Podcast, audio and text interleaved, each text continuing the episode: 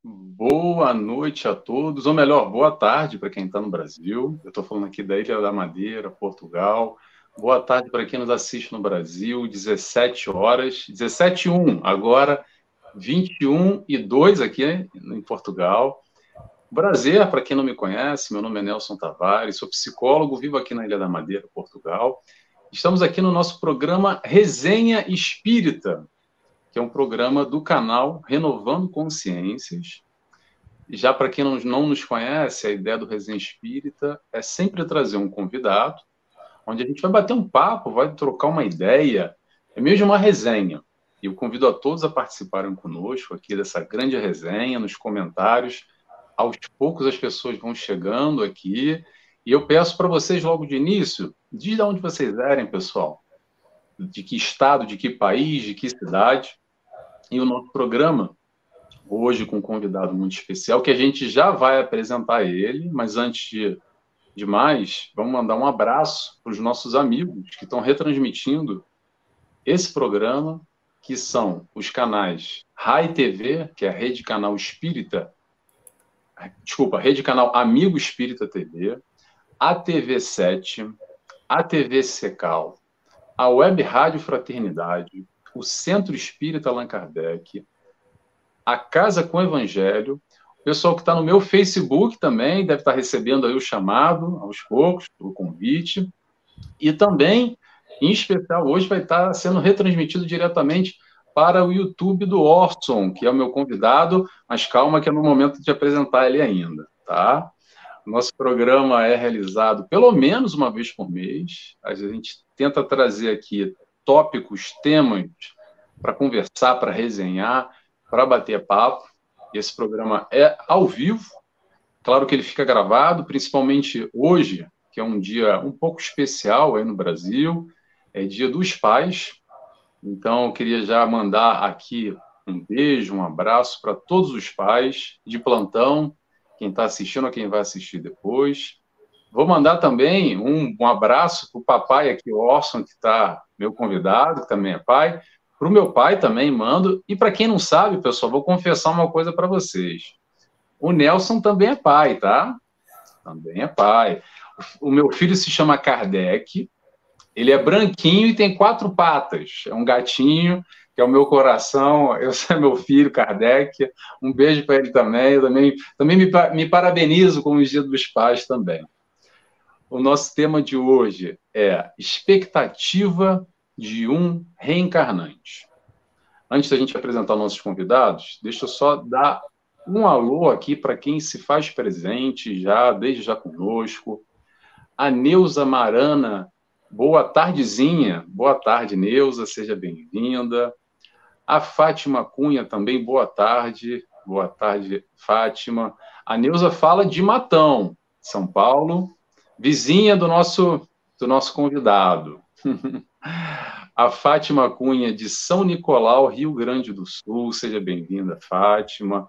A nossa amiga Ana Cristina, boa tarde, Ana Cristina, de Lisboa, Portugal. Bom, bom programa. Seja bem-vinda, Ana Cristina, também. A Maria Conceição, lá de Salvador. Maria Conceição Mendes, seja bem-vinda, Maria Conceição. A Cristina Feltrin, boa tarde, boa tarde, Cristina.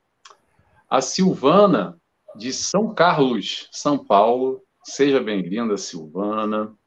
A Maria Inês da Silva nos diz: Olá, amigos. Olá, Maria Inês, seja bem-vinda.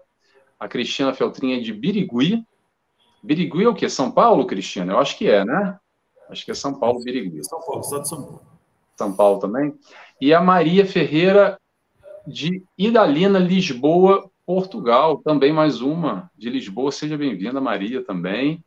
E a Najib, de Contagem, Minas Gerais. Sejam todos bem-vindos conosco nessa tarde, que a gente possa aqui trocar um pouco mais. A Cristina está dizendo que é de São Paulo. Ah, chegou aqui conosco também a Maria Henriques, que é de. Meu Deus, Maria Henrique, você vai me perdoar norte de Portugal. Esqueci agora, eu sempre falo e esqueci de onde é que você é, Maria Henriques. Por favor, me diga, nos diga, compartilhe conosco. Você que é do norte de Portugal, está sempre conosco. A Maria Inês é de Tupaciguana, Tupaciguara, desculpa, Tupaciguara. Então vamos falar um pouco do nosso convidado de hoje. Ah, peraí, tá aqui, Maria Henrique, desculpa. Castelo Branco, me perdoa, Maria Henrique, eu sempre com a cabeça. Eu falo sempre, agora me, me falhou, deu a branca. vamos lá. Então, o nosso convidado de hoje, para quem não conhece, eu acho que dispensa apresentações, né? Quem é do movimento espírita, quem acompanha, já conhece diretamente, ou com certeza já ouviu falar. O nome dele é Orson Peter Carrara ele é natural de Mineiros do Tietê, em São Paulo, mas reside em Matão já há mais de 23 anos, quase a minha idade, estou brincando.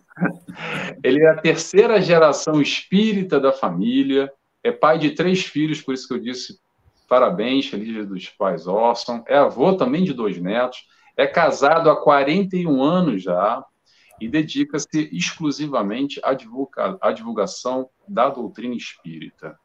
Ele produz os programas Alegria de Viver em emissora F Rádio, né? FM e também na TV local. Ele é autor de 22 livros, sendo que tem dois aí para sair no forno, aí para 2024, já preparados, quentinho, está só aquecendo para sair. E eu convido a todos para seguirem ele no blog, no YouTube, no Facebook, no Instagram do Orson, que tem muito conteúdo, tem muita coisa legal lá. Inclusive, esse programa está sendo transmitido, retransmitido também agora ao vivo, no YouTube do Orson. E eu vou confessar uma coisa para vocês. O Orson hoje aqui é o meu convidado. Mas já faz mais de um ano que eu fui convidado do Orson, lá atrás, no programa dele, nós falamos sobre psicologia transpessoal, então esse conteúdo está lá no canal do Orson e está no meu canal também. Se alguém quiser perder, não sabe, não está se encontrando, me manda uma mensagem depois no direct, que eu encaminho para vocês esse nosso encontro que a gente teve e falou sobre psicologia transpessoal. Tá bom? Então, pessoal, só antes da gente fazer a nossa oração, eu vou só dar mais um alô para quem chegou agora. A Salete nos diz boa tarde, amigos. Boa tarde, Salete, de Guarapava, Paraná. Seja bem-vinda, Salete, também está sempre conosco. A Vera Porto nos diz boa tarde. Boa tarde, Vera. O Jorge nos diz boa noite a todos, São Paulo. Grande abraço, Orson e Nelson. Grande abraço, Jorge, seja bem-vindo. A Fernanda Linhares, que também está conosco sempre, boa tarde, boa noite. Amigos lá de Floripa, lá de Florianópolis nos desejando feliz Dia dos Pais, feliz Dia dos Pais a todos. Então, pessoal, vamos começar? Vamos lá, que a gente já fez aqui algumas apresentações. Antes, como sempre, para a gente se conectar, deixar a correria do Dia dos Pais um pouco para fora, aqueles 30 segundos, um minutinho, a gente, onde nós nos, nos concentramos, elevamos o nosso pensamento e oramos e pedimos ao Pai. Então, convido a todos, quem se sentir à vontade, é claro, a fecharem os olhos comigo. E assim rogamos, primeiramente, a Deus Pai, agradecidos que estamos por mais essa oportunidade de aqui nos encontrarmos encarnados, vivenciando, experienciando tudo que necessitamos. Agradecemos ao mestre, ao amigo, ao companheiro, aquele que nos guia, nosso irmão maior, Jesus, por todo o seu amor, por toda a sua luz, por todo o seu ensinamento. Agradecemos também a toda a espiritualidade de luz que nos acompanha, que prepara esse ambiente, trabalhadores do canal Renovando Consciências, que multiplica conhecimento com as diretrizes da doutrina espírita, dos ensinamentos do Mestre Jesus. Que possamos assim dar início a mais um programa Resenha Espírita. Que assim seja, graças a Deus. Pessoal, ótimo, graças a Deus. Tomara que vocês estejam mais conectados, como eu estou agora também. A Neuza, mais uma vez, nos diz: ótimo, ótimo trabalho a vocês, prazer grande estar aqui. A Patrícia nos diz: Shalom, shalom a todos, boa noite, Nelson, e boa tarde, Orson. Feliz dia aos papais, gratidão e abraços de Campinas, São Paulo. Então, para começar o nosso tema, para a gente já ir trocando, vamos falar hoje sobre essa história da expectativa de um reencarnante. Traduzindo, como é que será essa história lá no plano espiritual, antes de nós encarnarmos, ou aqueles que estão se preparando para a encarnação? Como é que deve ser? Então, eu vou passar aqui já, para início, uma pergunta para o Orson, para a gente desenvolver um pouco esse raciocínio. Orson, me diz uma coisa: qual é a sensação daquele que está prestes a encarnar? Qual é a expectativa? Como é que isso funciona? Boa tarde, Orson, seja bem-vindo. Boa tarde, Nelson. Boa noite aos amigos que estão do outro lado do oceano, aí na, na Europa. Um grande abraço para vocês todos. E, Nelson, queria dizer para você aqui que a Neuza Marana, que você citou aí duas vezes, é minha esposa, ela é sua fã, viu? Estou sempre, tá sempre te ouvindo aqui. Meu, desculpa, Neuza, me falhou o nome, um beijo. Eu falei que era vizinha, é a vizinha mais próxima impossível. É, está né? aqui do lado. Está aqui do lado. Ela gosta muito de te ouvir, viu, Nelson? Sua fã, eu sempre, você está sempre aqui em casa, viu? É uma alegria muito grande, um prazer, uma honra muito Nossa. grande participar aqui do Resenha Espírita e termos a oportunidade de debater esse tema tão envolvente. E realmente, Nelson e amigos, é, saudando aqui também todos os internautas presentes, é uma alegria muito grande, vários amigos aqui estão. É, realmente, quando a gente fala expectativas de um reencarnante, que é o tema que nós vamos conversar aqui, porque não será uma palestra, será um diálogo mesmo, e nós queremos a participação de vocês que estão acompanhando, porque é isso que torna é, muito agradável esse diálogo. Né? Então, é, um reencarnante, como disse o Nelson, ele está no plano espiritual e vai reencarnar. Então, de uma certa maneira, nós podemos aqui é, imaginar fazer um esforço de imaginação se estivéssemos no, desencarnados. Se fôssemos todos desencarnados nesse momento e estivéssemos próximos de uma encarnação, de uma reencarnação, voltaríamos ao planeta, qual seria a sensação? A palavra expectativa, ela gera em nós uma assimilação imediata de, um, de alguém que está guardando alguma coisa. Nós, nós temos uma a expectativa, a gente assimila imediatamente essa palavra de alguém que aguarda algo que pode ser agradável, pode ser desagradável, mas enfim, é, é, é algo que vai chegar. Nós estamos na expectativa de receber um, uma visita, vamos participar de uma entrevista. Eu comentei com o Nelson aqui antes de nós entrarmos ao vivo que a profissão dele nos facilita muito este momento inicial, porque ele, como psicólogo, nas terapias atendendo os pacientes, ele tem uma expectativa com o paciente e o paciente. É, assoberbado pelas, pelas suas angústias, pelas suas dificuldades, procurando a terapia psicológica, que é um recurso extraordinário de ajuda aos nossos dramas interiores atualmente. Felizmente, essa ciência desenvolveu-se muito e realmente ajuda muita gente. Então, o paciente tem uma expectativa também com o psicólogo, com a pessoa que vai ouvir as suas angústias, seus medos, suas dúvidas para tentarem achar um caminho de, de apaziguamento interior. Né? Então, a sensação de alguém que vai reencarnar, ela é muito variável, porque nós temos as nossas bagagens anteriores, nem sempre boas.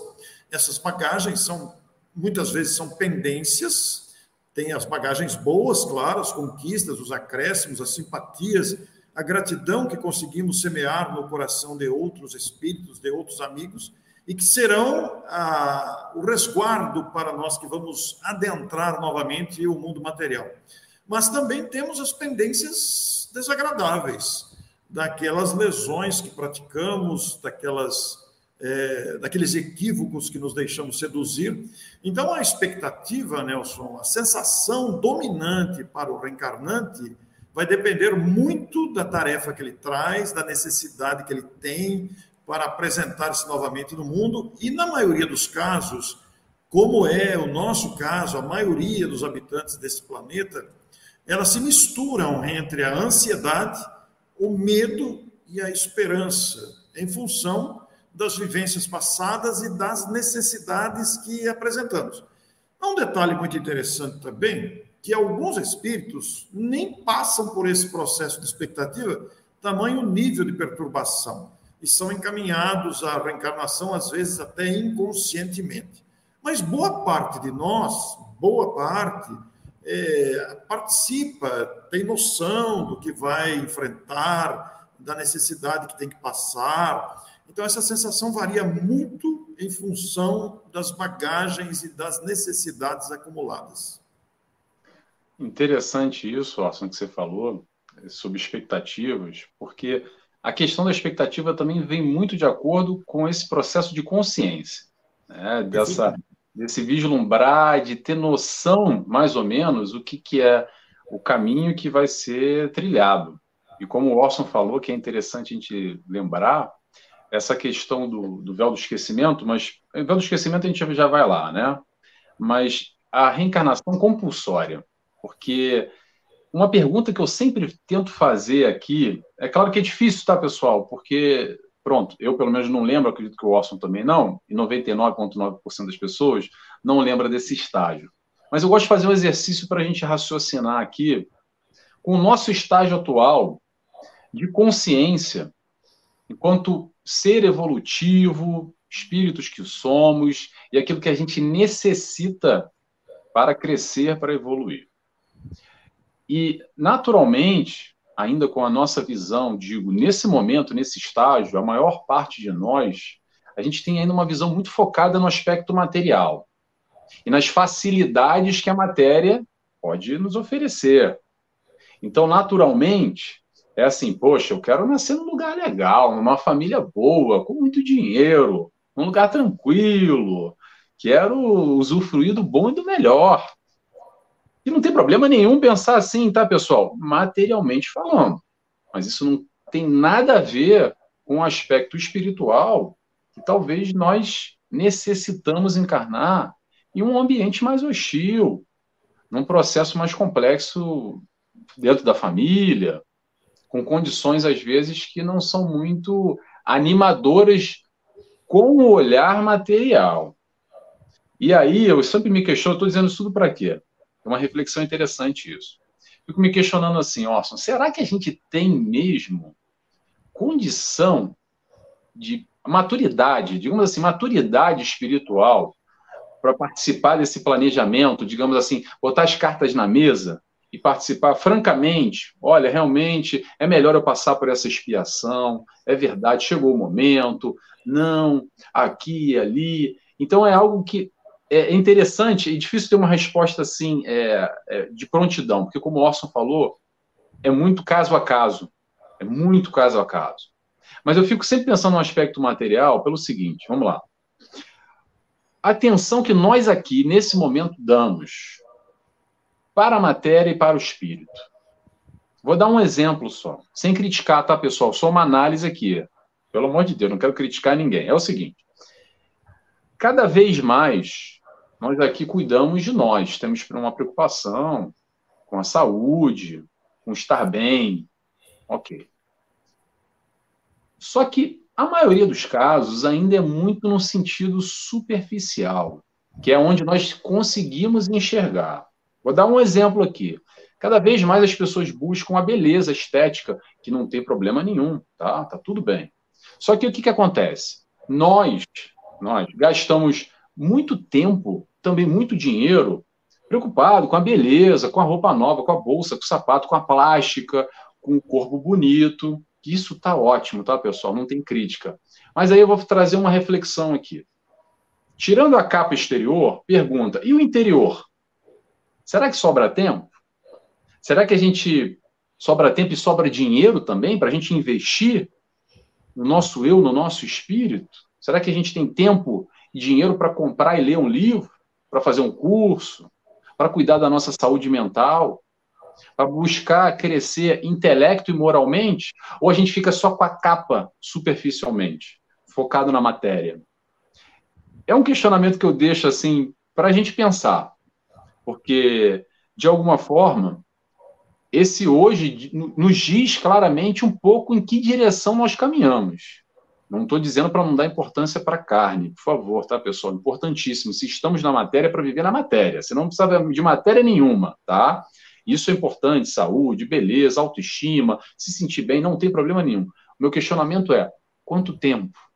Quanto tempo a gente investe no físico, na carcaça e quanto tempo a gente investe no espírito? Vou passar a bola para o Orson. Se você sabe como é que eu sou, né? Se deixar, eu vou dominar, vou ficar falando aqui, não deixe nem meu convidado falar, por favor. Pois é, Nelson, você adentrou um terreno muito específico e muito importante.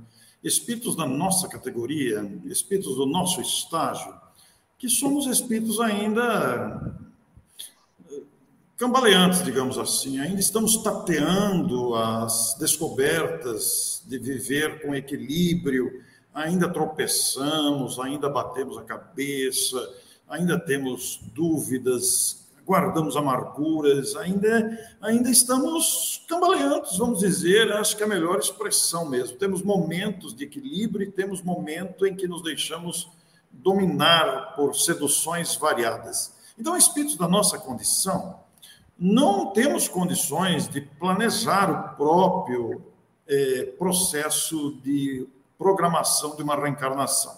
Nós somos auxiliados por irmãos mais experientes, por outros espíritos mais categorizados, mais maduros do que nós, que nos fazem sugestões e estudam é, o nosso acabouço é, de, de conquistas. Né?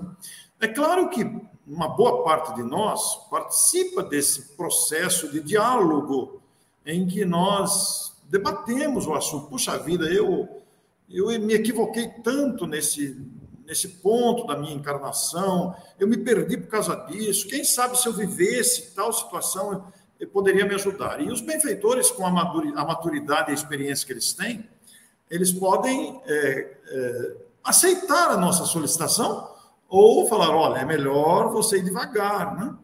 Faça essa conquista primeiro, depois você faz a outra. Porque no mundo espiritual a gente tem uma visão dilatada. E aqui no mundo, depois que a gente está aqui, beneficiados pela bênção do esquecimento, porque o esquecimento não é ruim, não. O esquecimento de, do passado e da própria, do próprio planejamento, ele é algo altamente didático, ele é protetivo. Então, é, é bom que a gente não se lembre, porque isso faz com que a gente adquire, adquira méritos.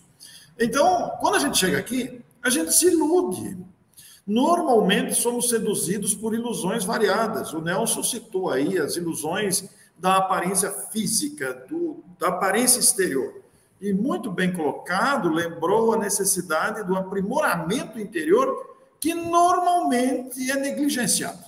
Normalmente nós não prestamos atenção nisso, e diante das dificuldades e obstáculos que vão surgindo, solicitados por nós mesmos ou sugeridos pelos mentores amigos, que nos fizeram tal sugestão, olha, passa por essa situação que vai te ajudar a crescer. E a gente aceitou. Nós assinamos, é, eu estou falando aqui metaforicamente, mas nós assinamos um contrato.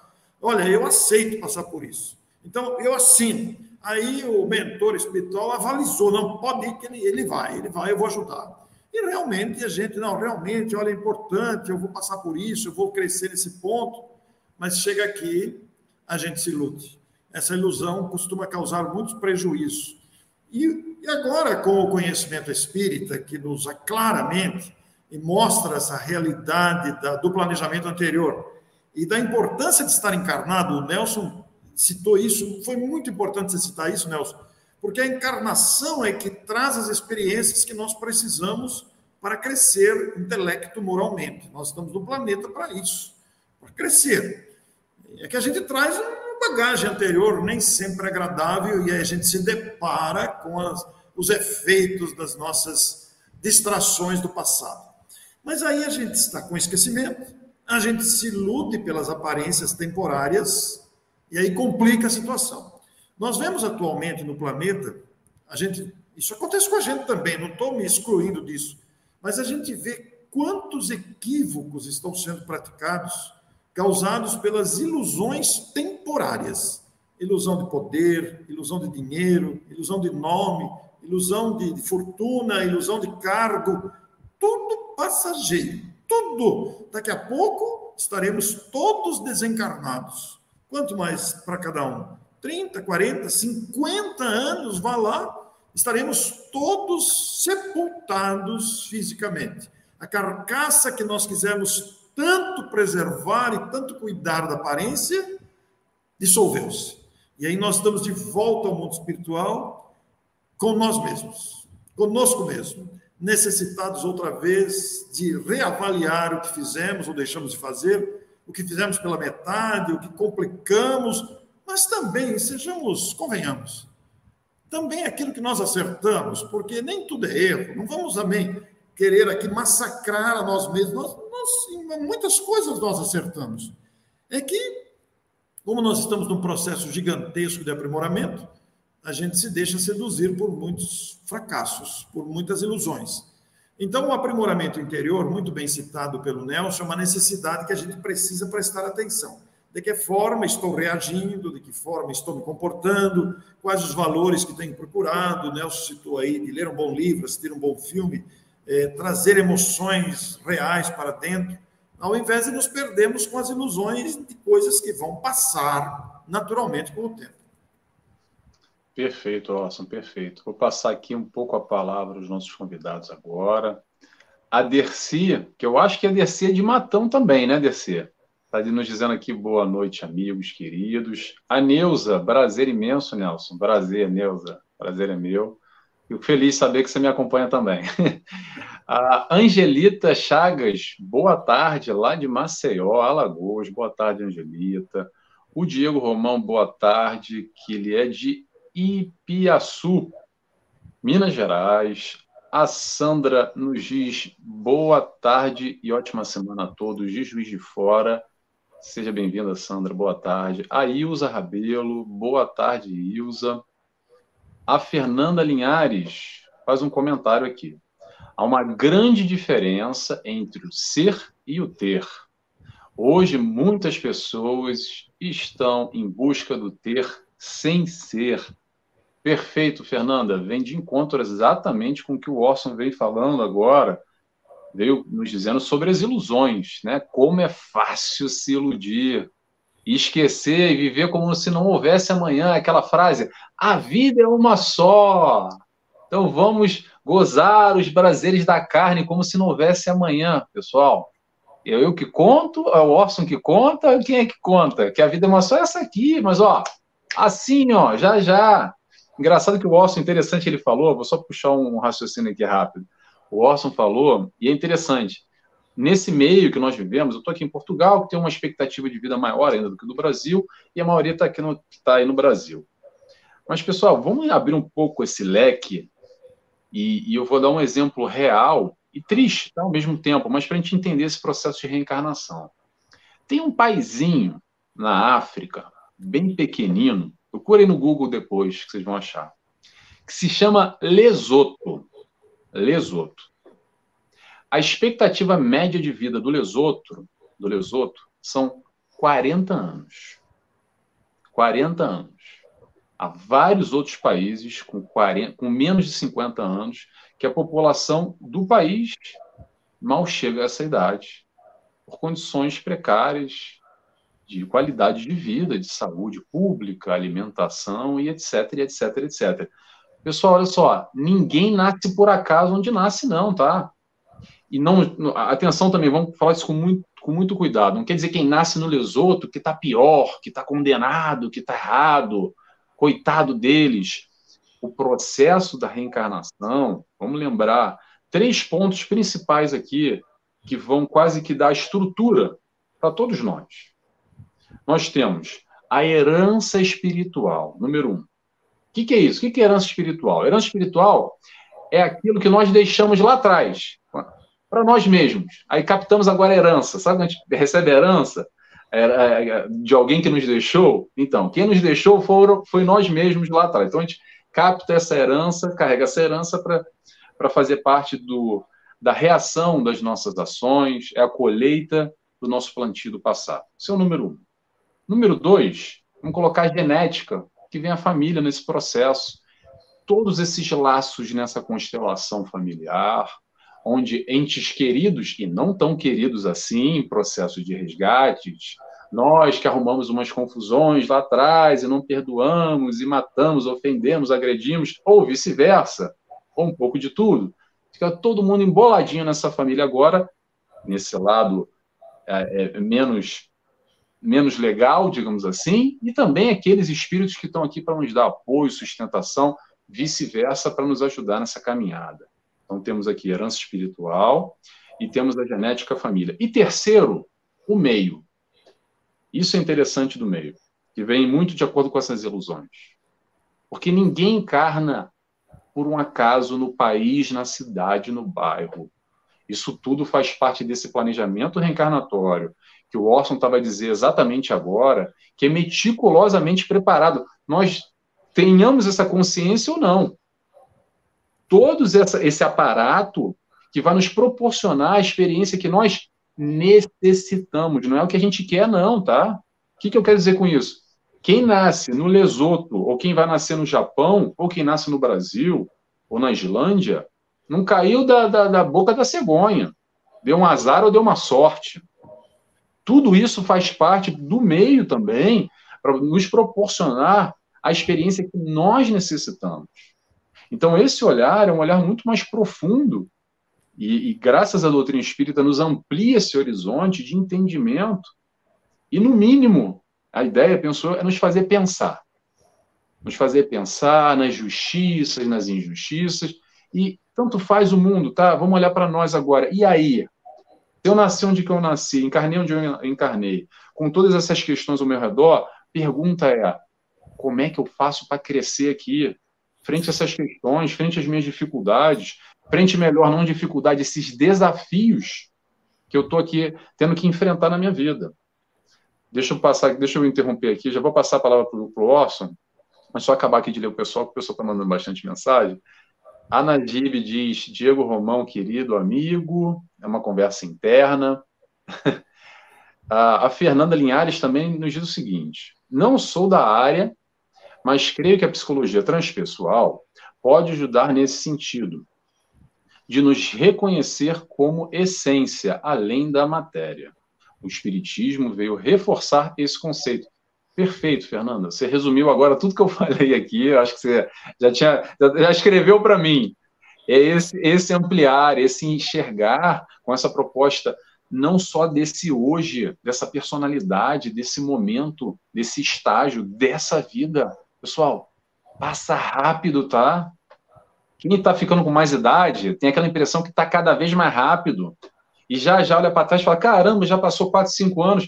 Estava na barriga da, da, da, minha filha, agora já é meu netinho que já vai fazer 18 anos já, está grande, já está dirigindo. Não tem essa impressão? Passa rápido, daqui a pouco a gente já está no plano espiritual. Então, a proposta é: vamos aproveitar esse momento que a gente tem aqui, se enxergar, principalmente essa consciência e fazer o nosso melhor. Antes de continuar, é, Orson, por favor, me interrompa. Não, eu gostei muito de você ter citado aí. Gostei demais, porque é exatamente isso. O, o, lugar que nós nascemos, a família, o país, a cidade, o bairro, nada disso é por acaso. E vamos acrescentar um detalhe importantíssimo aí: a época que nascemos também não é por acaso. Né? A época, o corpo que temos, tudo isso foi devidamente pensado.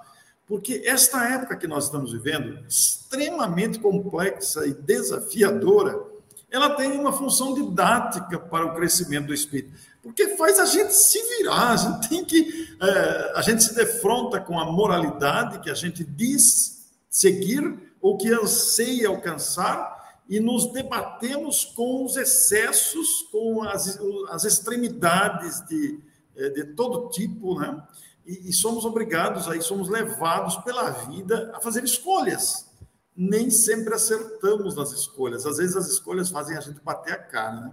Então vejam, estando no plano espiritual, vejam que um espírito liberto da matéria, ele tem mais liberdade de entender e de de reflexionar, porque aqui nós estamos limitados pela carcaça física. Lá no mundo espiritual, a gente tem uma dimensão maior, tem uma dimensão avantajada, eh, melhorada. Então, nós temos essa expectativa. Puxa, eu vou passar por isso. Olha que experiência que eu vou viver para eu crescer, para eu aprender mais, para eu experimentar tais desafios. É o que nós estamos passando agora. Veja que interessante. Agora, é, é, Nelson, que não é fácil, não é. Você é psicólogo, você pode falar mais do que eu. Não é fácil isso, né? Porque todos nós nos defrontamos. Eu tenho falado, Nelson, com certa frequência, que tecnologicamente, quem está acostumado com a minha fala me ouviu falar isso muitas vezes. Tecnologicamente, nós somos top de linha cada vez mais. A gente desenvolve é, recursos materiais de ponta para vivermos com conforto. Mas, moralmente, nós deixamos muito a desejar ainda. Nós temos que perseguir essa meta, porque ainda estamos cambaleantes, como eu disse lá no começo, tropeçando. Então, é a oportunidade da encarnação. A época que nós estamos vivendo, extremamente complexa e desafiadora, tem objetivo didático. Mas, Nelson, estou me lembrando de uma coisa que eu não posso deixar de dizer. Me perdoe estender esse comentário, mas eu preciso dizer aos nossos telespectadores. Lá na Gênesis, tem um capítulo espetacular, é um livro esquecido. Esse capítulo se chama Uranografia Geral. É um nome que ninguém se interessa, todo mundo passa ali, uranografia, não desperta nenhum interesse aquele capítulo. É o capítulo 6 da Gênesis, né? Ele tem lá não, não me lembro quantas páginas, mas digamos que umas 30 páginas, talvez, de 20 a 30 páginas. E neste capítulo de a Gênese, uranografia, uranografia quer dizer estudo das coisas celestes. Então, é uma seleção de mensagens ditadas por Galileu, recebidas por Camille Flammarion. Olha as três sumidades aí. O Kardec que selecionou, o Camille foi o médium e o Galileu foi o espírito autor. E Kardec selecionou essas mensagens e colocou na Gênesis, fez um capítulo inteiro lá.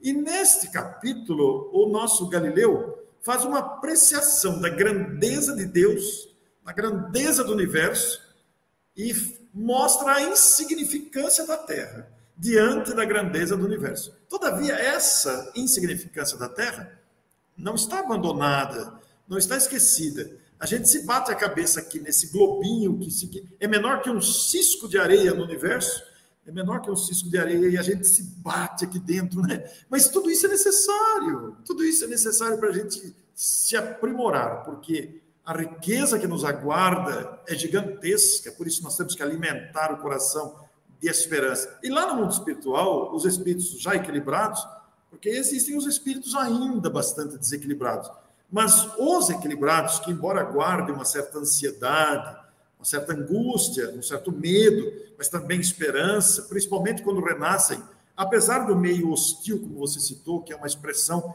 muito cabível nesse caso, né? apesar do meio hostil, eles sempre contam com a companhia de outros espíritos afins, que serão sustentáculos deles, encarnados inclusive, mas também desencarnados. Quer dizer, toda alma, todo espírito que reencarna, ele tem uma equipe que cuida dele, que o ampara, de amigos de outros tempos. É verdade que ele tem adversários também, de, de espirituais e encarnados provenientes das desavenças. Mas estamos todos cercados de grandes estímulos. Né? Então, quando a gente está no mundo espiritual, a gente tem essa noção da grandeza, não está limitado pelo corpo. Agora a gente chega aqui e a gente se depara com a nossa miséria moral, com as limitações materiais que não são pequenas, mas a gente precisa se alimentar dessa esperança que, que a doutrina espírita apresenta. Não é uma esperança vazia, apenas utópica, é algo real que nos aguarda. Então, eu quero recomendar aqui aos nossos telespectadores, aos nossos ouvintes, que busquem o capítulo 6 de A Gênese e leiam atentamente. Vocês vão se empolgar com a demonstração da grandeza de Deus nas palavras de Galileu. Capítulo 6, já apontei aqui, porque eu li a Gênesis já faz tanto tempo que eu nem lembrava ah, desse capítulo. Você vai, querer fazer uma live só sobre o capítulo 6. Aliás, eu quero até te sugerir aqui, convidar o nosso querido Otacílio Rangel, de São Carlos, que é um físico, é, é uma autoridade científica muito respeitada, e é um espírita muito respeitado também, além de ser uma figura humilde e simples, mas de uma grandeza moral, intelectual, doutrinária gigantesca. Não sei nem se você o conhece, mas é uma grandeza espiritual, nosso Otacílio, que quero recomendar você fazer uma live com ele só sobre o capítulo 6 da Orunografia Geral.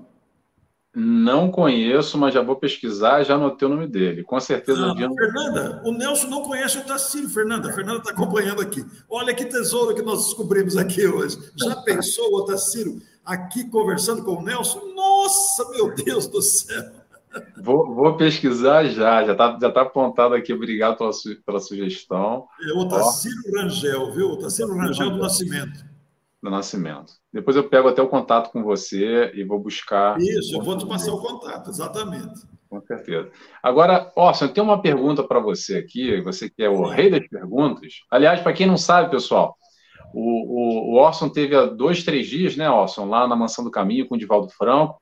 Então ele é o rei das perguntas, ele adora. Quer pergunta, manda para o Orson que ele responde todas, tá, pessoal? Você sabe, que, você sabe que o Otacílio falou assim outro dia numa live. Você pode perguntar qualquer coisa para mim. Pode perguntar o que quiser. Se eu não souber, eu vou falar, eu não sei. Eu também digo a mesma coisa. Exatamente. A Salete faz um comentário aqui, que é um, é um meio comentário, meio pergunta, tá? Eu vou passar para você, Orson. Ela diz o seguinte: será que dá para não encarnar mais? Ela diz: eu gostaria. O que, você responde para ela, Orson? Olha, boa pergunta, Salete. Que pergunta 10 é essa, viu? É uma pergunta aparentemente simples, mas ela é profunda também ao mesmo tempo, né? Porque sabe o que acontece? Aqui na Terra, como dissemos aqui em ocasiões passadas, não é preciso repetir, não é fácil. A vida encarnatória, a vida humana na matéria não é fácil. Nós estamos sujeitos a tantas limitações, enfermidades, dores, angústias, relacionamentos difíceis é, é, por exemplo, a hostilidade do tempo. Ontem aqui em Matão nós tivemos uma tempestade de terra, de terra, dá um ambiente hostil, né? É uma coisa que, que, maltrata a gente, mas faz parte da terra. A natureza está fazendo o seu trabalho de limpar os ares, de transportar os micro-organismos, né? existe uma finalidade nisso, uma tempestade de terra. Como está muito seco, não chove, tivemos essa tempestade de terra ontem. Então a vida está cercada de limitações. No plano espiritual, o espírito não precisa comer, não precisa dormir, ele não precisa trabalhar para ganhar dinheiro, ele tem o tempo à sua disposição. Não é um tempo para ser utilizado ociosamente para descansar. Não, pelo contrário. No mundo espiritual, o que não falta é o serviço. Lá tem atividade sem parar. Você pode estudar, se aprimorar, aprender, se você estiver capacitado, equilibrado e contar com méritos já, você pode visitar lugares espirituais, lugares de outros planetas, vai depender muito da sua performance espiritual, de que estágio você está, os méritos já adquiridos, etc. Então, é, é muito mais difícil reencarnar do que desencarnar. É, porque quando a gente desencarna, a gente normalmente já está com o corpo debilitado, pelo menos aqueles que alcançam a idade avançada. Então a gente até deseja desencarnar quando chega, vai chegando em virtude do final da existência. Eu sempre me lembro, Nelson, que o Hermínio Miranda, que viveu muito, foi longevo, né? Ele chegou a falar para a filha dele, eu li uma reportagem, e ele falou: Minha filha, eh, as minhas pernas já não me obedecem, as minhas mãos já não conseguem escrever, o meu raciocínio está lento, eu preciso arrumar um corpinho novo. Quer dizer, aquele corpo vai sofrendo as influências do desgaste natural. Né? Então, estando no mundo espiritual, é natural que aconteça isso daí, a gente não querer mais encarnar, porque lá é melhor do que aqui, né? Aqui, lá não tem as limitações daqui, embora tenha suas limitações próprias lá também, a depender do estágio espiritual, claro. Mas o que acontece é que a gente sente necessidade de voltar à Terra. Por quê? A gente quer evoluir, a gente quer ascender os degraus evolutivos. Só que para ascender os degraus evolutivos, a gente tem que se elevar. Para se elevar, a gente tem que eliminar as pendências que ficaram para trás. E normalmente essas pendências são quitadas, são é, extintas na vida material, quando a gente vai dar testemunho daquilo que a gente aprendeu lá. Então a gente vem para cá, somado à experiência adquirida das vidas anteriores, da estadia no mundo espiritual, e vai ter que pôr em prática aquilo que a gente disse que aprendeu. Porque todos nós colecionamos amigos e adversários. Então a gente fica com pendência, a gente renasce no meio onde estão os amigos e os adversários para desenvolver esse amor fraterno. Mas não é só por isso também. Existe um caráter de solidariedade. Os espíritos, quanto mais evoluem, mais eles ajudam aqueles que estão ainda patinando. Por exemplo, vamos dizer uma coisa: Jesus não precisava mais encarnar. No entanto, ele encarnou e submeteu-se à precariedade do planeta e da época hostil, né, sem nenhuma tecnologia, sem nenhum conforto. Aquele tempo não tinha ar-condicionado, aquele tempo não tinha água encanada, não tinha nada do que a gente tem hoje, né? No entanto, ele se submeteu a isso por quê? Por amor solidário aos irmãos menores. Então, quanto mais a gente evolui, mais tempo a gente fica lá. Todavia, a gente se oferece para ajudar os irmãos em penúria moral, que estão estagiando nos diversos planos de evolução. Então a gente pode ser convocado, no bom sentido, convidado. Você não quer encarnar naquele planeta lá? Precisa dar um upgrade lá naquele planeta, precisa dar um up lá. Ah, é claro, quando que é? O que é 60 anos, 70, 80? Não é nada na vida do espírito. E aquele espírito não está sujeito mais às tentações que a carne oferece, às seduções morais. Então ele encarna para ajudar os outros, né? E se ele não é convidado, e se ele não é convocado, ele se oferece porque ele sente compaixão por aqueles que estamos batendo a cabeça. É por isso que a Terra recebe comumente esses missionários desprendidos de qualquer vaidade, de qualquer pretensão, não tem pretensão nenhuma, eles encarnam aqui só para promover o progresso. Gente, isso é lindo, é lindo. Agora, espíritos como nós, nós temos necessidade de encarnar para adquirir aquela sabedoria que eles já têm. Isso é lindo demais, Nelson. Muito boa pergunta, Salete. Obrigado, viu? Perfeito. Acho que deve ter respondido, né, Salete? Acho que a resposta foi, foi bem, bem profunda, e, mas, é, mas foi, foi boa a pergunta da Salete, porque é algo que às vezes passa na cabeça, né? Por quê? Como é que é essa história? Como é que funciona? Muito bom. Agora vamos continuar aqui. A Dercy está dizendo que sim, ela é de Matão, ela, a vizinha aí, do, não tão vizinha assim quanto a Neuza, mas é a vizinha do Orson também. A Maria Bonenberg, boa tarde, Rio Grande do Sul. Aliás, pessoal, para quem chegou agora, vai dizendo aí de onde é que vocês são, tá? Coloca para mim que eu quero saber. Tem aqui a Cleonice dando boa tarde para todos, lá de Curitiba, Paraná. A, a Sandra nos diz, a Sandra junto com a Fernanda, cadê? Peraí, tá aqui. Em síntese, cada um reencarna onde precisa. Simples assim, a Fernanda diz cada um nasce onde precisa. O Nelson, Exatamente. a, a nossa querida Sandra Eiterer é alguém para você convidar também. Vou passar o convite dela para você, o contato dela para você. A Sandra tem muito a oferecer, ela produz uns vídeos diariamente de esperança e de prece, que ajuda muita gente. É, é alguém especial para você também convidar, viu? Hoje é bom que é, faz uma live com, com o Orson, sai, sai cinco, multiplica, né? Já, sai, já tem aqui o Tacílio, agora a Sandra. Quero saber também, Sandra. Vamos ver se. Vamos conversar depois, me passa o contato, por favor, para a gente agendar e entrar em contato com a Sandra também. Obrigado, Sandra, por estar participando conosco. A Flávia diz boa tarde, de São Paulo, Flávia, boa tarde. A Maria José Peixoto, boa tarde. Temos aqui a Nair Siqueira. Acho que a Nair é de Minas Gerais, né? De Ouro Fino, não é, Nair? Fala para mim. Boa tarde, Nair, seja bem-vinda.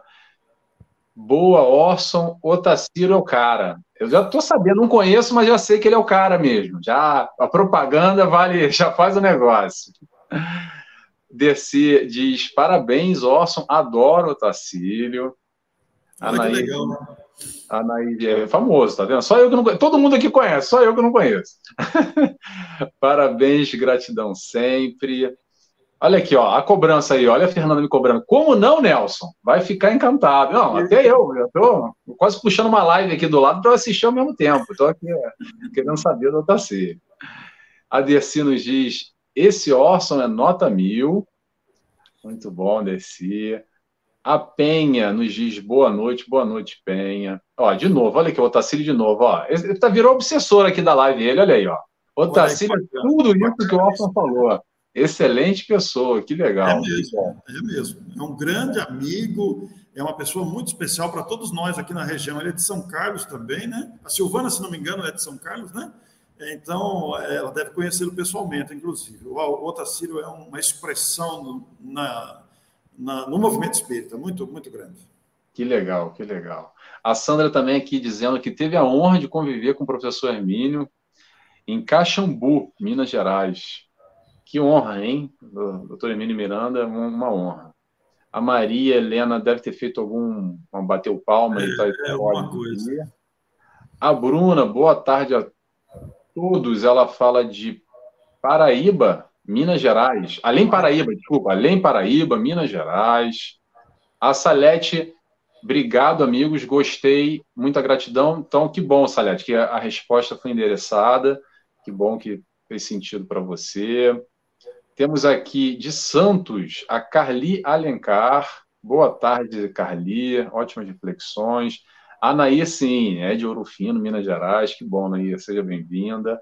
O Rivaldo está conosco. Ô, Rivaldo. Rivaldo, eu tive com ele agora no programa Transcendência, a gente falou sobre justiça divina, da Alese, a Academia de Letras do Estado do Sergipe, que foi muito legal, com outro convidado que agora eu já não esqueci o nome, vocês me perdoem, gente, pelo amor de Deus. Daqui a pouco eu estou esquecendo meu nome. Não é só o cabelo que está ficando branco, não, tá? A cabeça também. Nelson, agenda é para fracos. Orson tem o Google. Eu estou sabendo, Fernanda. Estou sabendo, estou sabendo.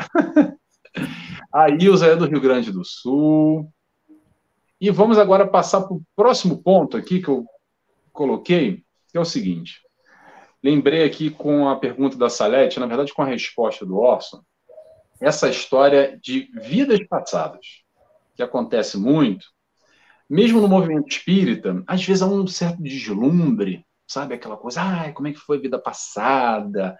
Aí foi bom, não foi? Queria tanto saber, mas eu não sei, sabe? Se eu soubesse, talvez ia ser diferente.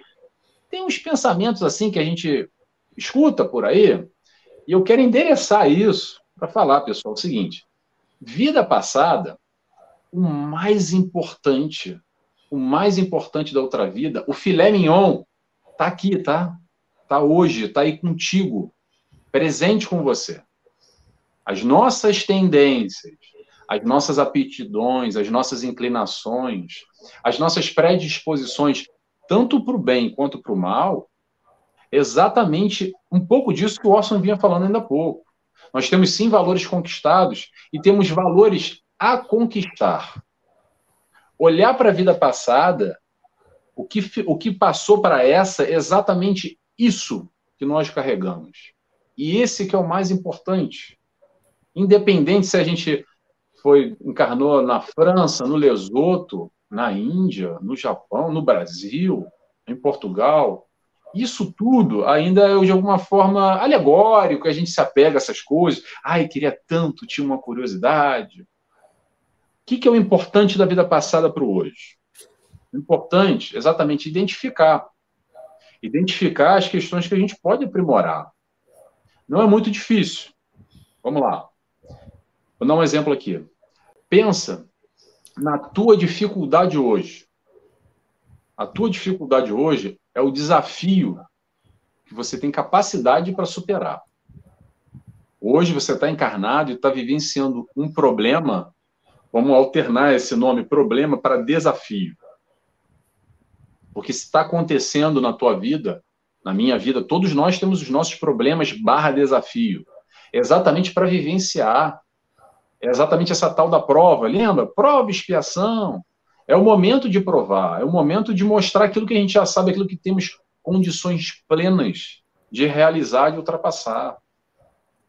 Outro ponto que é importante, a gente fazer essa leitura interna, que eu sempre convido essa leitura íntima para a gente perceber qual é a relação lá da vida passada, que se faz presente hoje.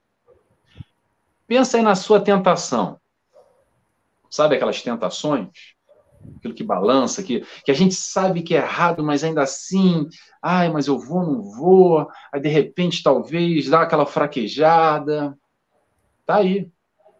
Tá aí exatamente aquilo que a gente precisa superar, aquilo que a gente precisa conquistar, aquilo que a gente precisa vivenciar e transformar em valor. Se tá aí comigo, os meus questionamentos, problemas, as minhas tentações, está aí com Orson, os dele, e está aí com cada um de nós, esse é o foco.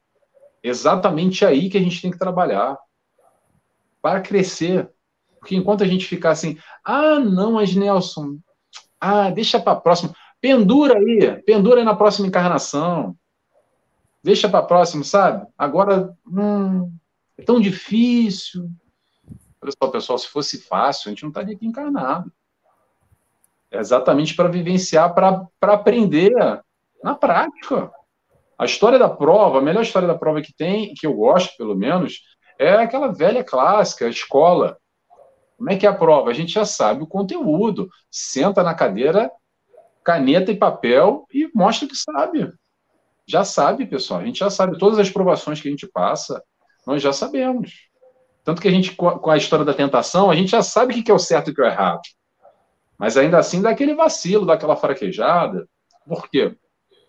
Que, que a gente precisa trabalhar para exatamente fazer esse link encarnação passada, que é esse construto, que hoje nós estamos aqui nessa personalidade, nessa vivência, nesse meio, nessa família, vivendo essa experiência aqui. Bom, mas o que a gente traz no íntimo, a nossa bagagem, a nossa mochilinha espiritual, é o que a gente vem conquistando dos nosso, do nosso passado, das outras encarnações. Que isso que tem exatamente a ver com a tal da herança espiritual, como a gente estava falando ainda há pouco aqui, que é importantíssimo. Então, que só endereçar isso, pessoal, porque essa história de vida passada, vamos sair dessa superficialidade, porque, ah, não, devia ser tão legal na carruagem na França, que bom, que legal. Que diferença faz? De verdade. Se não são os valores, as conquistas, o desenvolvimento intelecto e, principalmente, o moral, como o Orson trouxe aqui para nós ainda há pouco. Passo a palavra para você, Orson. Pois é, essa conquista moral, ela não é brincadeira, né? Ela não é fácil, porque ela exige renúncia de caprichos. Ela exige a renúncia de apegos. Quem de nós, eu me incluo nisso, quem de nós não se vê preso, algemado a caprichos pessoais? A tentativas de manipulação das circunstâncias. Todos nós nos vemos em situações assim, com certa constância. O Nelson foi muito feliz ao dizer que é está aí, o passado está aí, é o que nós temos que conquistar, é o que nós temos que rever. Quando a gente está no mundo espiritual, fazendo esse planejamento de reencarnação, nós temos essa expectativa. Voltando à pergunta da Salete, ah, eu não, eu não quero é, encarnar mais. Será que dá para não encarnar mais? Então a gente percebe que para a gente ter acesso a planos superiores, o perispírito está denso ainda em função de atitudes egoístas, de atitudes é, manipuladoras, de orgulho que ainda está em nós, de vaidade. Então a gente tem uma expectativa de livrar-se dessas mazelas. Aí a gente solicita uma nova encarnação justamente para isso. E aí o Nelson foi muito feliz na sua expressão aí, porque quando a gente está aqui, apesar do esquecimento do passado, é, é, essas coisas elas estão em nós, elas estão em nós. Vejam é, essa agressividade que nós temos muitas vezes uns com os outros aqui na convivência comum, é, essas é, lutas pelas redes sociais, por exemplo. Né? Nós vemos aí as cutucadas nas redes sociais. Ele é fruto de uma agressividade que ainda está em nós. Nós queremos mudar os outros, nós queremos impressionar os outros, nós queremos que os outros pensem como a gente, esquecidos de um fator fundamental: não existem duas criaturas iguais. Então, cada um pensa de um jeito, né? E a fraternidade, que é o ideal a ser alcançado, a fraternidade legítima, é a fraternidade que respeita a diferença, que respeita o modo diferente de pensar. Né? Ela há que ser conquistada ainda, porque a fraternidade que nós vivemos ainda, ela é uma fraternidade ainda, é, de certa forma, é claro que não, isso não é regra, de certa forma, ela é ainda impositiva. Nós queremos a fraternidade do jeito que a gente entende que é, de acordo com o nosso modo de pensar. Né? Então, a gente impõe é, a nossa maneira de ser para as demais pessoas. Isso cria os conflitos, né, as diferenças. E a gente percebe, Nelson, que na obra de Deus, a diversidade está em tudo, está em tudo. Você não existe, não existem duas folhas iguais numa mesma planta. Não existem dois grãos de areia iguais. Se nós fizermos uma análise minuciosa de, de um grão de areia com outro, nós, comparação, nós vamos ver que há diferença. Se você pegar duas folhas de uma mesma planta, você vai ver que é diferente. É, você amplia isso no global e você vai verificar que nós somos pessoas diferentes. Então, nós entendemos diferente, nós vemos diferente, interpretamos diferente. Por quê? Porque somos criaturas diferentes. Né? Agora, tem, tem, que harmonizar tudo isso. Né? E uma coisa que me chama muito atenção, Nelson, isso sempre me chama atenção, é uma coisa que até me comove, é que os espíritos superiores, aqueles que estão equilibrados já, e que muitas vezes participam desse amparo que nos concedem, eles não nos julgam, eles entendem as nossas fraquezas, as nossas diferenças e procuram tudo fazer para que a gente seja melhor, para nos ajudar, porque eles não julgam nunca. Isso os espíritos superiores, né? Nós ainda nos julgamos uns aos outros, e aí criamos os conflitos de todo gênero. Então, nós julgamos pela opção, pela preferência, pelo gosto, pelo comportamento, etc, etc, etc. Mas os espíritos superiores, quando recebem uma criatura do ponto de vista humano, por exemplo, marginalizada, condenada, uma criatura detestada, uma criatura que aqui na Terra é considerada uma, um ser desprezível do ponto de vista humano, nós, uma criatura desprezada mesmo que foi. É, Sabe-se lá o que ela fez, tem tantas coisas. Nós temos muitos irmãos nossos que provocam tragédias, é, tragédias físicas, tragédias morais, que promovem desordens no planeta. Né? Então se tornam criaturas alvo de todo tipo de, de perseguição, de agressividade, de sem compaixão. Quando eles chegam ao mundo espiritual, é claro que eles vão colher os resultados das suas ações equivocadas, mas isso tudo é passageiro. Quando forem, estão sempre amparados, é claro que esse amparo ele vai se intensificando gradativamente. Às vezes o espírito está tão, é, tão perturbado pelas próprias ações que ele não consegue enxergar e nem perceber a ajuda que tem. Mas essa ajuda existe, está sendo monitorado, acompanhado, etc., até o momento em que ele se permite ser ajudado efetivamente. E esses que o acolhem não julgam as suas ações. Até porque eles passaram por essas mesmas fases em outras épocas. Né? E, e, é por isso que Jesus, ao vir à Terra, o sentimento que ele espalhou aqui foi de, de compaixão com as nossas misérias morais. Essa é uma outra coisa que me comove muito, um espírito desta envergadura, desta grandeza, submeter-se a este planeta, né? Porque uma comparação muito vulgar que eu vou fazer, que me perdoe a comparação que eu vou fazer aqui, mas é como se nós fôssemos morar num chiqueiro. Tamanha sujeira moral que aqui existe. O, que, o momento que nós estamos passando, por exemplo, é vergonhoso, moralmente falando. Ele é vergonhoso, moralmente falando, é vergonhoso. E nós estamos aqui, nós, nós temos que resolver, nós, nós mesmos é que temos que resolver isso. Agora, Deus, na sua grandeza, no planejamento dos bons espíritos, o que, que ele faz? Ele envia espíritos melhores. Esses espíritos melhores se submetem à situação atual, mas eles, como eles já venceram as mazelas que nós nos permitimos ainda, eles influenciam o meio social em que nascem. A gente começa a perceber, né? E é como na época do Cristo, aqueles primeiros cristãos que se submeteram àquela selvageria. Um tempo a selvageria era física, hoje a selvageria é moral. Então, nós, isso não é nenhum motivo para desânimo entre nós, pelo contrário, é estímulo, porque esses espíritos melhores já estão vindo ao planeta e vão mudar o panorama do planeta. Então, vamos nos integrar a eles, vamos lembrar que existe um exército se movimentando em favor do bem geral da humanidade. Isso me encanta, Nelson. Eu não consigo ser assim ainda, mas isso me encanta. mas é um apelo a, que vem do alto para o nosso coração. Né? Eu não consigo ser um espírito superior. Eu sou eu mesmo. Aliás, eu tenho dito isso nas palestras. A pessoa pensa que a gente está aqui falando que a gente é alguma coisa. Não somos nada. Né? Nós somos pessoas comuns. Né?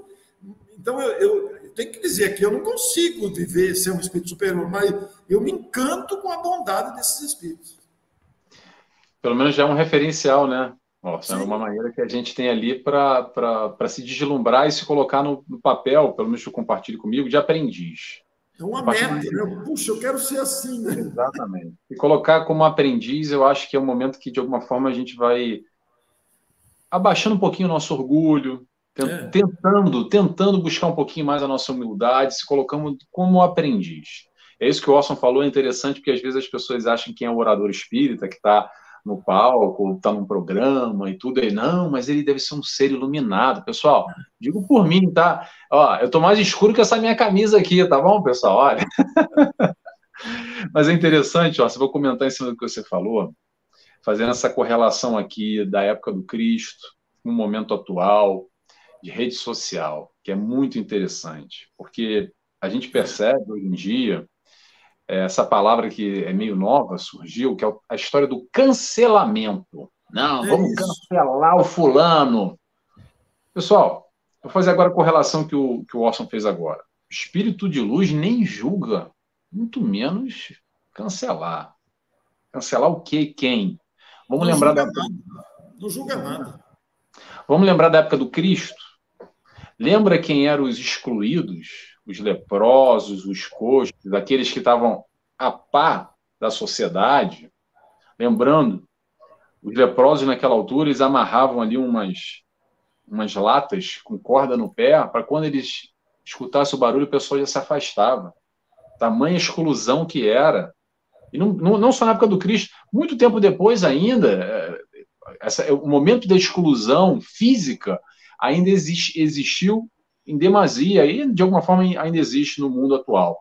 Mas eu quero trazer essa vertente da rede social. É interessante porque é o seguinte: esse tipo, esse tipo de movimento mostra ainda como nós somos, como ainda a gente está preocupado em excluir o fulano, em julgar e apontar o dedo, que é muito mais fácil olhar para fora reclamar do mundo, das causas e X, Y, Z, do que virar o dedo e olhar para si e perceber como é que a gente pode melhorar. Vamos acessar o Mestre Jesus. O que, que o Jesus, o que, que Jesus fez? Ele foi de encontro exatamente a esses excluídos, os ignorados, demonstrando na carne que sim, somos todos irmãos, filhos do mesmo Pai.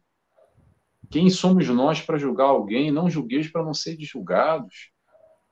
Então, esse movimento hoje da rede social é quase que uma adaptação da nova era, que acontece muito. É o hashtag cancelado, hashtag vamos julgar, quer que seja. E, infelizmente, é uma tristeza, mas eu gosto de, de colocar isso, não para a gente ficar também julgando quem está julgando, não, tá, pessoal?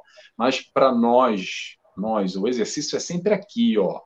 Sou eu, é você que está me ouvindo, com você. Não me interessa a tua vida, mas é reflexionar. Será que a gente não está caindo também nem percebe, já está compartilhando aquele conteúdo lá que nos encaminharam, que a gente viu no Facebook, no Instagram e mandaram para a gente no WhatsApp, que só tem um cunho de difamar a pessoa, de rebaixar, de que o fulano, principalmente nessas, nesses grandes desastres que acontecem com uma certa frequência, quando alguém é preso, é pego numa coisa assim horrenda, e a gente fica ali jogando as pedras mentais. Talvez a gente não jogue a pedra física mais, mas a pedra mental vibrando negativamente, compartilhando conteúdo negativo, julgando, fomentando essa negatividade. Vamos se observar, entender o que, que a gente está, como nós estamos administrando o nosso dia a dia, a nossa vida, em que, que a gente está focando, o que, que a gente está direcionando a nossa energia, a nossa vibração. É o vigiar constante, para não cair, que é fácil pegar um conteúdo desse e compartilhar. E que vai na proposta extremamente oposta do aprendizado no amor, que é isso que o Cristo veio nos ensinar. Amai a todos como eu vos amei. Vamos passar aqui para o pessoal que está participando? Vamos lá. O Rivaldo está me lembrando aqui que foi o Luiz Gustavo. Obrigado, Rivaldo. O Luiz Gustavo lá de São Paulo. Estivemos eu, Luiz Gustavo de São Paulo e o Rivaldo lá de Goiânia, no programa uh, Transcendência. O tema foi Justiça Divina, um programa muito interessante. Quem quiser, busca aí, vai lá no meu canal ou vai no canal da Aliese, que está lá esse conteúdo. Obrigado, Rivaldo. Obrigado por me lembrar. Aqui nós temos agora a Ilza dizendo muito boa palestra. Obrigado, Ilza. Não é palestra, é um diálogo, mas a gente entendeu. Obrigado, Ilza. A Cristiane, lá do Paraná, que eu sei que é do Paraná, está dizendo boa tarde para nós, boa tarde. A Edilene está dando boa tarde lá de Salvador, Bahia. Seja bem-vinda, Edilene, boa tarde. A Nair nos diz: se não existe, se não existe reencarnação, não estaria aqui hoje, no coraçãozinho. É verdade, Nair. Obrigado, é mesmo isso. É, é tão simples quanto, é, mas é mesmo isso. A Vanusa nos dá boa tarde. Boa tarde, Vanusa, lá de Natal, Rio Grande do Norte. A Fernanda nos diz: não damos conta nem da nossa atual encarnação. Quem dirá saber das pretéritas? Para isso, há o véu do esquecimento perfeito, Nair. Nair, não, desculpa, Fernanda. Vou aproveitar essa deixa que você falou. Antes de eu falar, vou pedir para o Orson comentar essa questão do véu do esquecimento. É, como é que funciona e por que, que funciona? O que, que, que, você tem para dizer para a gente, Orson, por favor, sobre o véu do esquecimento? O esquecimento do passado é uma providência muito amorosa de Deus, é sabedoria da divindade é, nesse processo didático de aprendizado. Porque se a gente lembrasse, a gente não suportaria a carga emotiva das nossas tragédias anteriores. Então, a bondade de Deus, é, por lei, estabeleceu que ao encarnar, ao reencarnar, as memórias ficassem latentes. A, memória não se perde, mas ela está latente, quer dizer, você não se lembra. Até porque você recebe um cérebro físico novo, limpinho, para viver a nova experiência, mas está gravado na sua história, no seu currículo espiritual que o perispírito armazena. Então, é, essa é uma providência didática de proteção para o espírito. Porque imagine alguém que traz consigo grandes amarguras, grandes culpas, grandes complexos de culpa por erros, por equívocos, né? grandes processos de vingança que possa trazer dentro de si. Ele viveria atormentado na próxima encarnação. Então é preciso dar um um, uma almofadinha ali, o sujeito encarna, e a providência divina normalmente aproxima os espíritos afins, mas também os antagônicos, para que aprendam a desenvolver a empatia um pelo outro, para que se entendam, para que se compreendam. Então, muitas vezes, os adversários do passado estão na condição de marido e mulher, é, convidados a superarem a, a, a, divergência do passado, ou na condição de, de pais e filhos. Imagine, por exemplo, um casal que recebe um filho que foi causa de grande sofrimento para eles. Eles maltratariam a criança, mas com o esquecimento, eles estão com aquele bebê ali embalados por aquela criatura frágil, dependente deles. Ali está o espírito que retorna para também é, reajustar-se perante si mesmo e perante as pessoas que lesou ou foi por ele lesado, e ali está na condição de um recém-nascido que toca, emociona o coração de qualquer pessoa, vê a fragilidade de um, de um bebê que precisa de proteção, etc. Né? Isso é sabedoria divina, é um recurso sábio.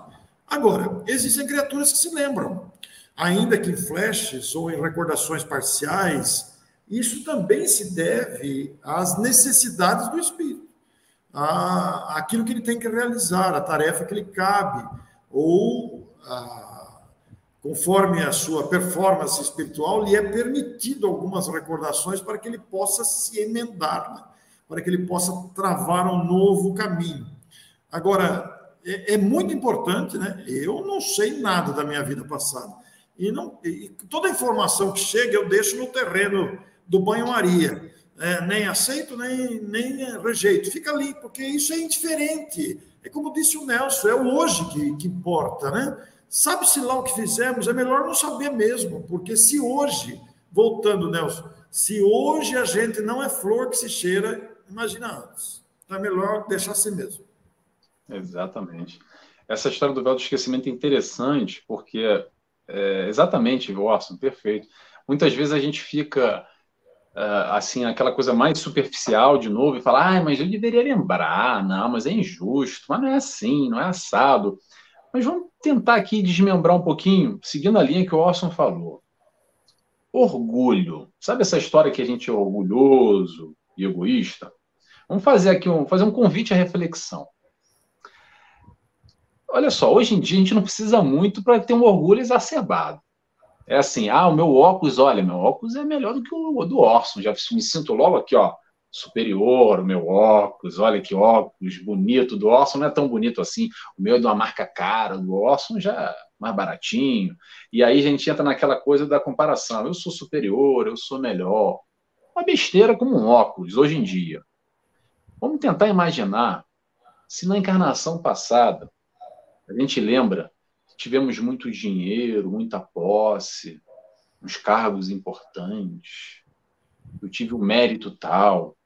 Imagina como é que seria a tratativa, como é que isso, como é que eu ou você, nós conseguiríamos gerir esse orgulho que, com certeza, pela nossa condição fraca ainda, por muito pouco a gente já, já sobe o nosso orgulho, imagina a lembrança de uma encarnação passada e, a, e o próprio tratamento entre si, do tipo, quem és tu, Orson, que vem agora aqui me dizer, seu escravo, que você lá vivia na plantação, eu te chicoteava, você agora querendo me dar lição de moral.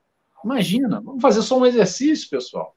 O quanto essa lembrança iria influenciar negativamente nessa encarnação. Outra coisa ótima para a gente reflexionar: culpa. Culpa. Pegando o exercício aqui. Nessa encarnação, às vezes aconteceu uma coisa de 10, 20, 30 anos atrás, que a gente não consegue ressignificar, entender, digerir, e vive com uma culpa que nos faz mal e nos machuca, e nos desequilibra no hoje, nessa encarnação, nessa vida. Uma besteira que a gente fez às vezes, se arrependeu, e não consegue gerenciar muito bem, e tem esse processo de culpa que nos maltrata tanto. Imagina se a gente lembrasse Imagina, se a gente lembrasse que numa encarnação passada, a gente vivia lá botando fogo na, na fogueira, literalmente queimando 50 pessoas por semana.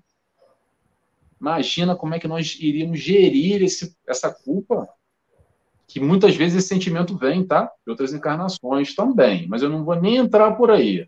Eu estou falando a nível consciente de uma lembrança salvo esses casos esporádicos, como, como o Orson falou, de algumas pessoas que têm alguns flashes e não é por acaso esses flashes, tá bom? Vamos lembrar disso. E o principal disso tudo, tem muita coisa, tá, gente? Como o Orson falou aqui, dá para a gente ficar falando diversas razões pelo véu do esquecimento. Mas eu acho que a principal, talvez, seja exatamente esse aprendizado no amor. Imagina como é que seria difícil, se, se nós temos dificuldade hoje em aprender a amar, vamos fazer um exercício aqui de novo, convido. Pega aquele livro de história, aquelas histórias horrorosas, lá, escabrosas, aquelas coisas mesmo de queimar vivo na fogueira, assassinato, perseguição, ódio, etc, etc, etc. Agora, imagina se a gente não só lembra do passado, e consegue visualizar aquele algoz no passado, hoje encarnado, aqui como, como meu pai, como a minha mãe, como meu irmão, como é que seria isso? Como é que seria o julgamento da sociedade? Se hoje nós temos penas, e claro que tem que ter penas da sociedade, e as leis vão mudando, mas tem penas de 100 anos de cadeia, seriam 100 encarnações de cadeia. Já ia nascer direto para o chilindró, durante 100 encarnações, uma atrás da outra porque a lei dos homens iria se estender às encarnações. Não tem a menor dúvida nisso. Então, tem várias vertentes que a gente vai entender como se aplica a justiça divina também através da reencarnação, dando oportunidades novamente. Que talvez, sem o véu, a gente ia se bananar todo por diversas razões, iria nos influenciar na negativa e ia prejudicar o processo de aprendizagem. Porque, no fundo, pessoal, é para isso que a gente está aqui, é para aprender. Tá? Eu, Nelson, você me faz lembrar. Vamos supor que eu e você tivemos algum conflito de opinião em vida passada. Vamos supor, nós não nos aproximamos por acaso nessa existência. A virtualidade é, propiciou que nos conhecêssemos. Eu tive a oportunidade de entrevistar, hoje estou aqui conversando com você. Vamos supor que tivéssemos algum conflito de opinião qualquer que gerou uma certa antipatia, algum melindre, alguma. Nós não teríamos essa naturalidade aqui. Então, digamos que tivesse havido isso, né, nós não, não nos sentiríamos à vontade. É, mas você, Nelson, você lembra? É, rapaz, agora isso aqui. Né? Então, felizmente, felizmente, né, se vocês se lembrassem quem eu. Porque se eu me recordasse das minhas vidas anteriores, é, talvez eu recordasse das suas também. Então, muitos de vocês, mas esses dois aí falando, ah, não quero saber desses dois pilantras aí, porque eu, né, imagina que eu vou perder meu tempo com esses dois aí. Então, Deus renova as oportunidades para a gente poder. O esquecimento é uma bênção, realmente. Perfeito. Orson, tem uma pergunta aqui que eu vou passar para você, que o Orson é rei das perguntas. Orson, a Edilene nos pergunta: quando não é possível do espírito na erraticidade participar na sua programação reencarnatória? Muito boa pergunta. Eu tinha visto aqui no chat, eu estava esperando você fazer, porque essa pergunta sempre surge, né? Existem espíritos em muito desequilíbrio no mundo espiritual, decorrentes dos seus enganos, dos seus equívocos, dos processos que viveu, porque veja bem, nós sabemos que existe um, um, site que informa de maneira estimativa o número de desencarnações que ocorrem no mundo diariamente, assim como o mundo, eh, o número de encarnações. É uma estimativa que corresponde devido ao histórico. Né? Então, nós temos, em média, 300 mil nascimentos por dia no mundo e temos, em média, 150 mil desencarnações por dia no planeta. É um número alto. Cada encarnação, digamos, embora estimativa, mas mantido aí a informação de 300 mil nascimentos por dia, cada encarnação é diferente. Então, são 300 mil processos. Cada caso acompanhado por uma equipe de espíritos envolvidos com a reencarnação daquele ser nas diferentes culturas, nas diferentes épocas, nos diferentes lugares, etc. Da mesma forma, as desencarnações. Cada criatura que desencarna vai ter o seu próprio processo de libertação de si mesmo, sendo recebida no mundo espiritual de maneira diversa, a depender da sua moralidade, o processo de reajustamento na vida espiritual. Então, para cada caso, há os é, serviços de apoio a, esses, a essas desencarnações e as encarnações.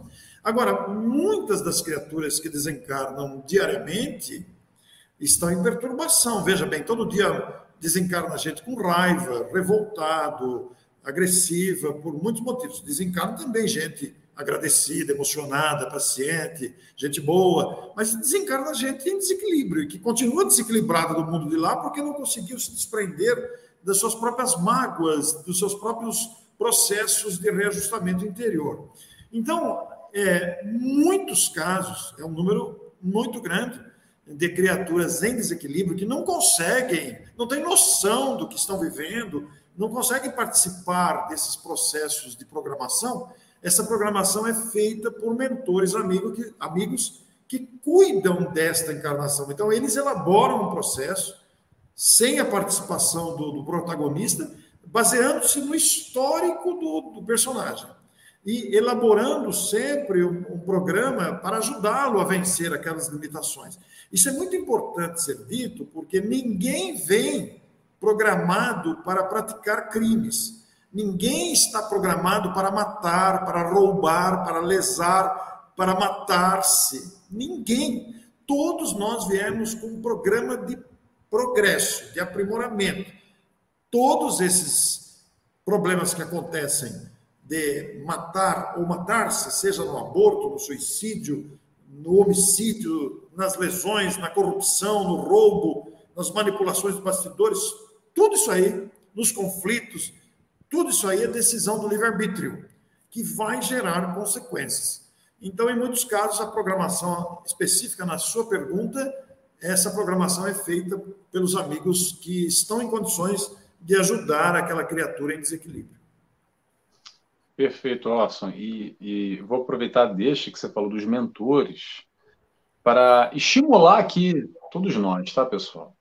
Estimular. Pessoal, vamos afinar esse contato. Sim. Nós temos, todos nós, um mentorzinho garantido. 24 horas, 365 dias do ano disponível. O zap dele não cai, tá? O Wi-Fi está on o tempo inteiro. E não falha.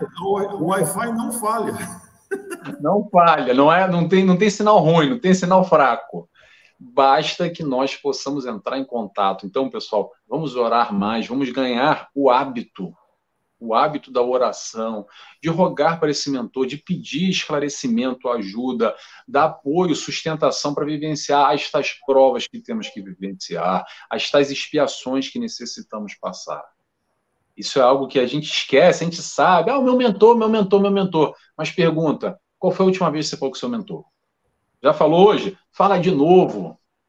Puxa o papo, acaba aqui, quando desligar aqui, bate um papo com o teu mentor, estabelece esse canal, afina essa possibilidade de abrir esse canal com a espiritualidade de luz que vai sempre nos auxiliar. Porque como o Orson falou aqui anteriormente, é muito fácil a gente cair aí num mundão e se perder na negatividade, em vibração ruim, em ódio, rancor, e disputa, e briga, e inveja. Então, que possamos fazer por nós. Interioriza um pouco, entre em oração, cria um hábito. Eu gosto e recomendo sempre, para quem me acompanha, sabe, olha só, a gente não se alimenta da boca três vezes ao dia, pelo menos. Eu sou cinco, seis, né? Gosto de comer, tá maravilha. Mas pelo menos três vezes ao dia, de manhã, de tarde, de noite. Cria o hábito junto da comida. Quando sentar para comer, faz uma oração. 30 segundinhos só. Conversa. Cria esse hábito. Com certeza vai nos ajudar, vai nos auxiliar, tá bom? Aqui, pessoal, a TV Secal, os nossos amigos, dando continuidade aqui, estão aqui mandando boa noite. Opa, peraí, cadê? Sumiu? Tá aqui. Sejam envolvidos em energias de paz e serenidade Seja bem-vindos. Abraços de Florianópolis, Santa Catarina, pessoal da TV Secal, que está re sendo retransmitido em direto, ao vivo, pela TV Secal também. Obrigado pelo carinho. A gente já está quase no nosso horário, lembrando, porque esse canal aqui é retransmitido em diversos canais. Então, a gente tem aqui uma hora e meia de limite. Daqui a pouquinho eu já vou passar a palavra para o Orson para se despedir. E eu já vou agradecendo a todos que tiveram conosco aqui. Uh, a Dercy está dizendo parabéns, uh, gratidão a Cristina nos diz, a Samira, parabéns pelo tema, reencarnação é o perdão de Deus. A Nair nos diz, temos que aprender muito, nós só estamos começando cada minuto da nossa vida, estamos aprendendo. Perfeito, Nair. Eu queria já aproveitar, a Nair também está dizendo obrigado, boa noite. Eu, antes de passar para o Orson, para o Orson, eu não vi ninguém aqui do Rio de Janeiro mas eu vou já convidar todos para a semana que vem, domingo, às 17 horas, no canal Amigos do Nosso Lar. Nós temos também um programa muito parecido com esse aqui, mas se chama Bate-Papo com Joana de Ângelos. E no domingo que vem nós vamos receber o convidado Ricardo Gembarovski, lá do Rio de Janeiro, meu conterrâneo, e a gente vai conversar um pouco sobre amor. Eu não tenho aqui o, o, o tópico, o tema na, em mãos, mas é essa dinâmica aqui. Eu vou postar o convite nas minhas mídias sociais, já estou convidando a todos. E eu não vi ninguém do Rio de Janeiro aqui, tá? Mas eu também já vou adiantar para vocês que mês que vem eu já tenho duas palestras presenciais no Rio de Janeiro. Eu vou estar indo ao Brasil. Então, uma vai ser na Taquara, em Jacarepaguá, a outra no Recreio dos Bandeirantes. Depois eu vou postar direitinho, o endereço, nome para quem quiser estar comigo ao vivo.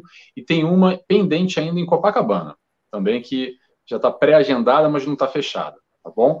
Eu vou passando agora a palavra para o Orson, mas desde já eu quero agradecer a todos que tiveram conosco, que enriqueceram esse, essa nossa resenha espírita. É um prazer estar aqui com vocês sempre e espero vocês em breve aqui conosco.